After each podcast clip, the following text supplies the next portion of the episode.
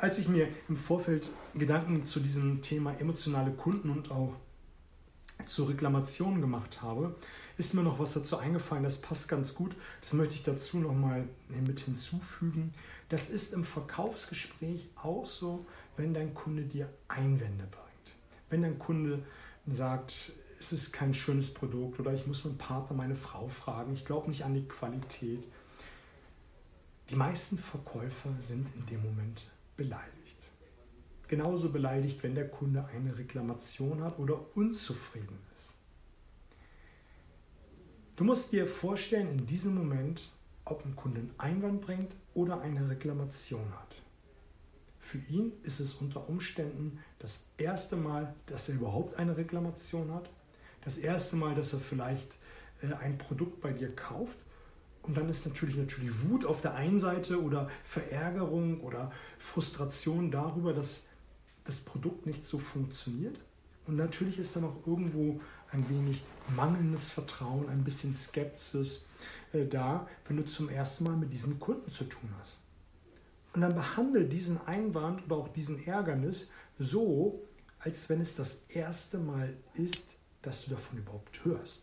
Dass jemand nicht an die Qualität glaubt, dass jemand verärgert ist. Und wenn du dieses Verständnis, dieses Urverständnis bringst, dann hast du eine ganz andere Basis. Da macht es deutlich mehr Spaß, mit dem Kunden zu interagieren. Der weiß einfach nicht, dass du vielleicht das fünfmal, zehnmal am Tag schon gehört hast. Und es ist ihm letztendlich auch egal. In dem Moment spricht er mit dir und das vielleicht zum ersten Mal. Und er möchte ja auch so behandelt werden, als wenn es das Wichtigste ist auf der ganzen Welt. Und natürlich sollst du dich auf Einwände und Vorwände vorbereiten. Und natürlich brauchst du Strategien und Techniken und Skills im Verkaufsgespräch, um richtig zu reagieren. Die brauchst du, um richtig zu reagieren. Du sollst natürlich nicht ähm, tot umfallen, wenn der Kunde sagt, ich glaube nicht an die Qualität. Äh, das kann ich mir nicht vorstellen, dass das so lange haltbar ist, dass du total erschrocken, frustriert bist, wegrennst, tot umfällst und ähm, deinen Job an den Nagel schmeißt. Natürlich brauchst du einen Gegeneinwand. Aber deine innere Haltung, aus der heraus muss aus der letzten Pore genau das herauskommen. Nämlich Verständnis, Offenheit, als wenn es das zum ersten Mal ist, was jemand gesagt hat.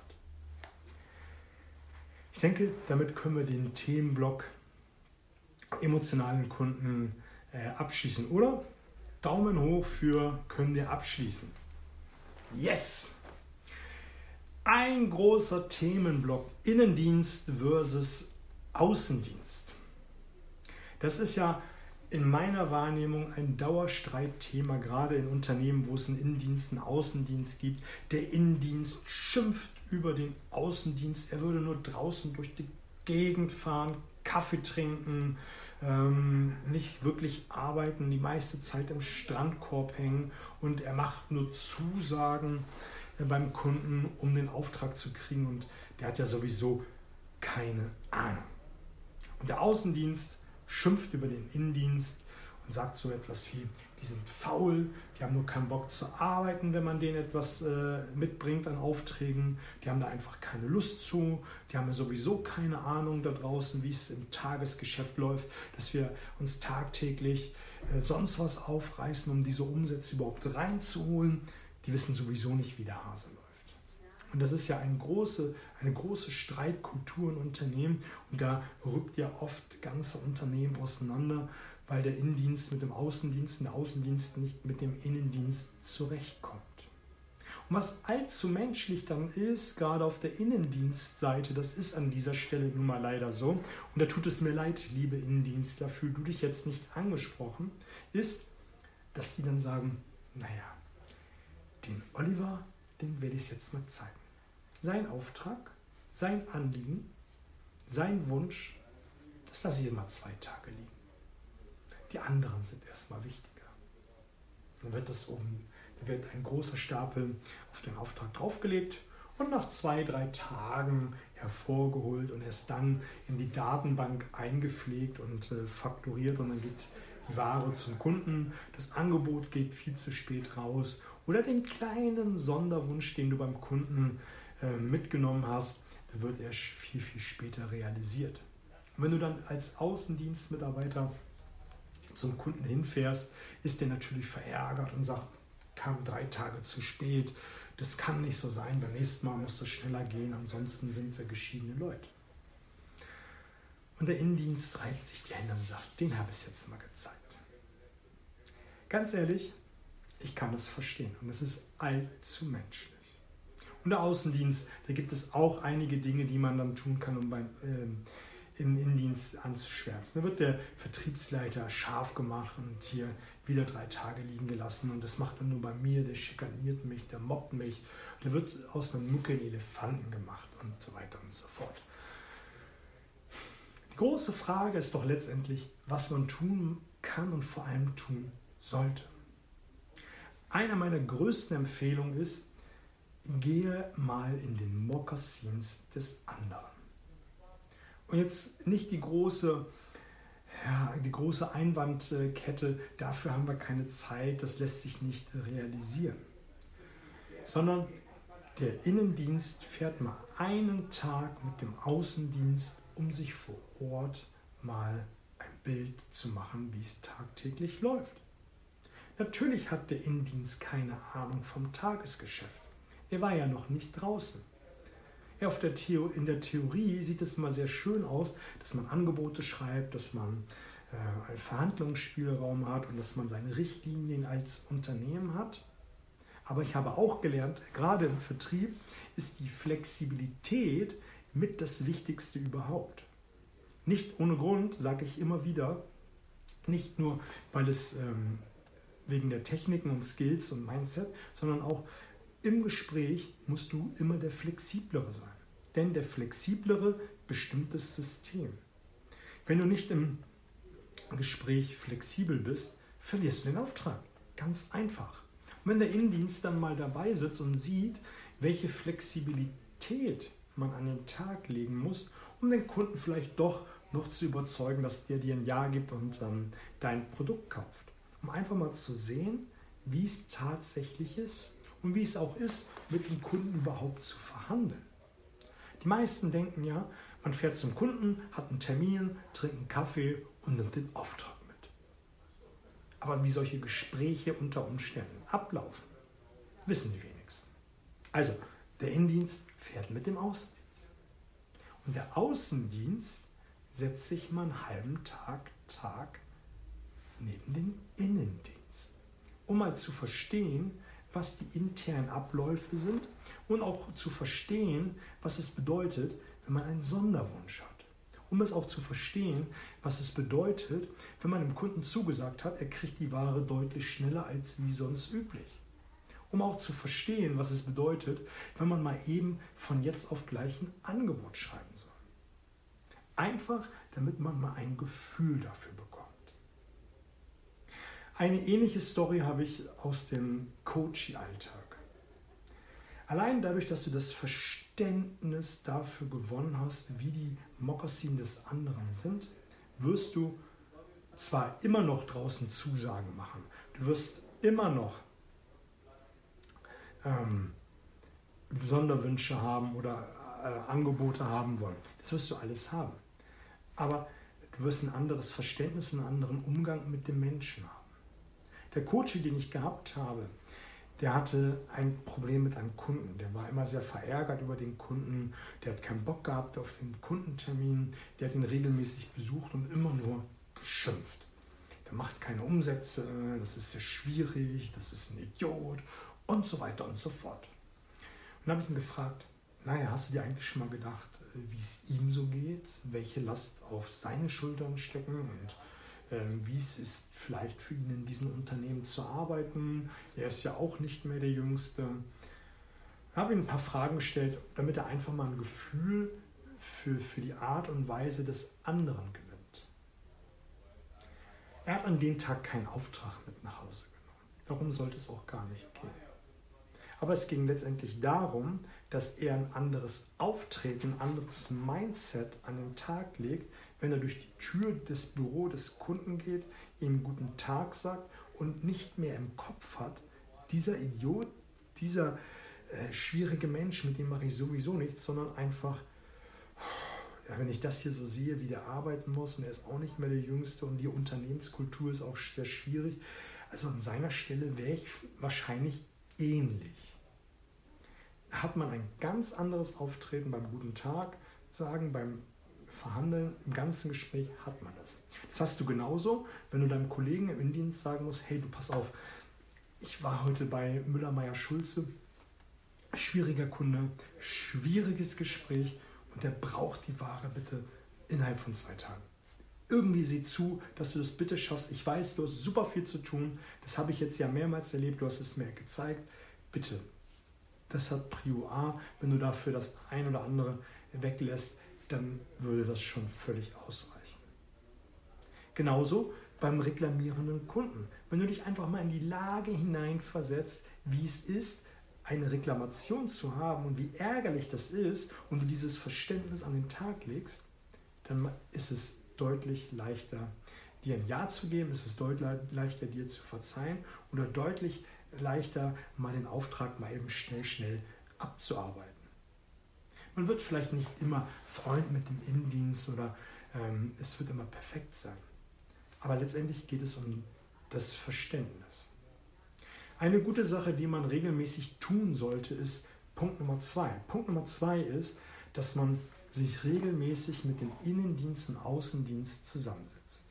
Und dann sollte es äh, eine andere Person moderieren und auch ein klares Ziel vorgeben, in welche Richtung das Gespräch laufen sollte, welche Ziele man gemeinsam hat und ähm, eine Art Teamgedanken schüren.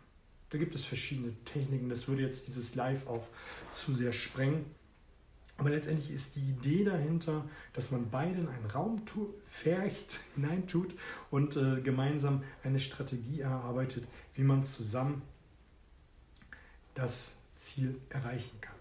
Und dann anfängt zu brainstormen und gemeinsam Ideen entwickelt und auch mal sich von der einen Seite erzählen lässt, wie so ein Tagesablauf ist, um wieder was yes, das Verständnis zu entwickeln, wie was funktioniert. Eine gute Sache ist einfach auch anzufangen, sich für diesen Menschen zu interessieren. Letztendlich sind wir alle irgendwo im Vertrieb unterwegs und wenn du dich deutlich mehr für den Innendienst Menschen interessierst, auch für die private Seite, dann wirst du eine ganz andere Ebene schaffen, du wirst einen ganz anderen Zugang bekommen. Und wenn du mehrere Kollegen hast und da einfach die Kür für dich entwickelst, indem du dich für den Menschen interessierst. Und damit meine ich ehrlich, nicht nur, damit er dich bevorzugt behandelt. Und auch das ist ja wieder, wieder menschlich, dass du anfängst, dich für ihn, seine Hobbys, seine Familie zu interessieren und ihn vielleicht wie beim Kunden mal einen Zeitungsartikel, einen Link zu einem interessanten Artikel zu seinem Hobby schickst, dann wird er automatisch deine Aufträge, deine Wünsche, deine äh, Angebote bevorzugen. Auch das ist menschlich. Letztendlich wollen wir mit Menschen zu, zu tun haben, die wir mögen. Und wenn du einfach mehr aufs Bankkonto einzahlst, dann wirst du auch mehr bekommen.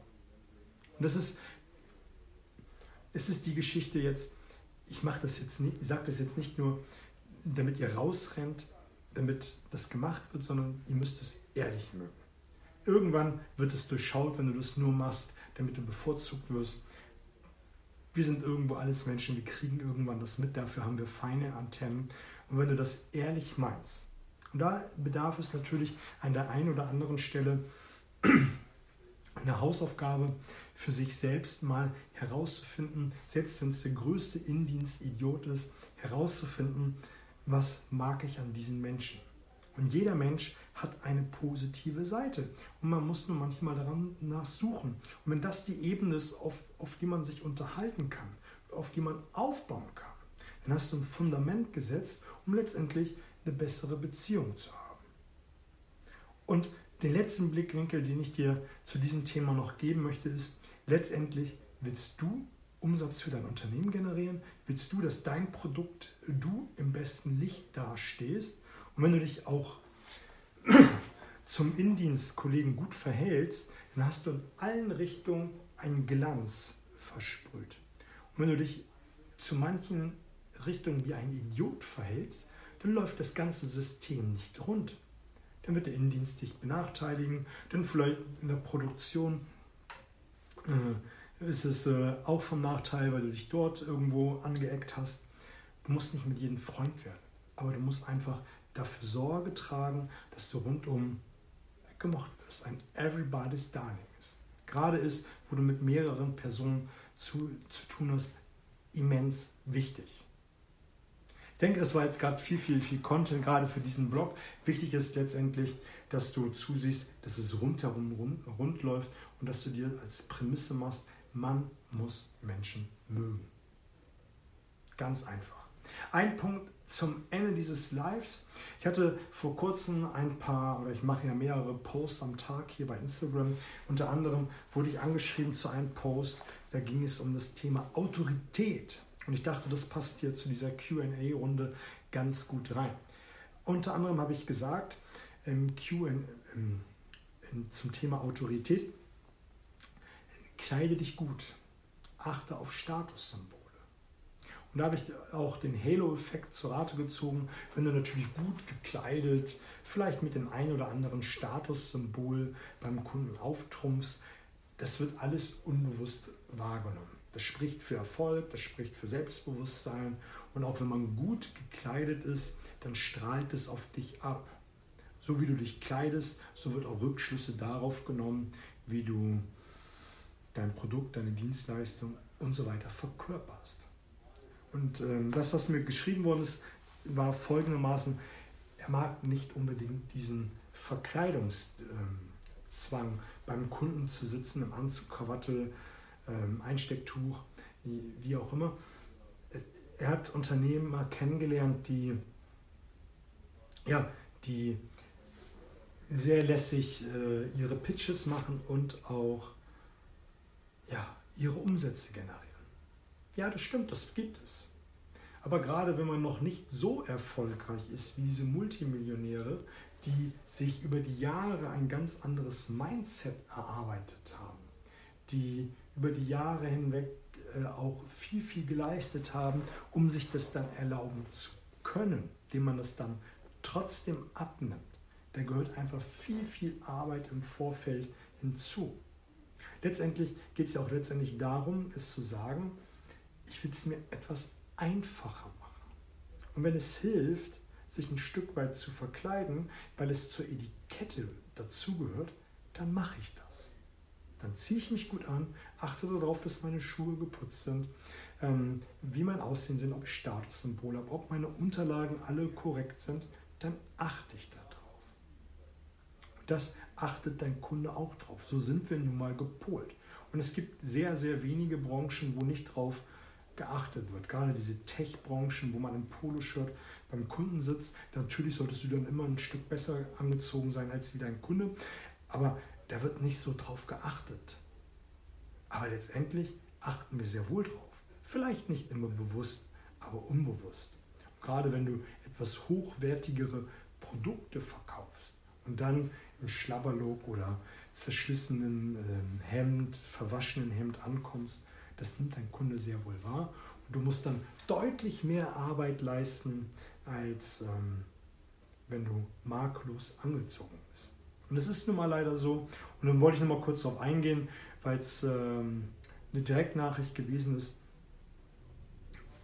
Ich finde es sowieso wichtig, dass man da all die Dinge für sich nutzen sollte, um es dann im Business leichter zu haben. Und wenn du einen gewissen Erfolg hast, dir viel erarbeitet hast, dann kannst du für dich entscheiden, ob ich es mache oder nicht, dieses Spiel.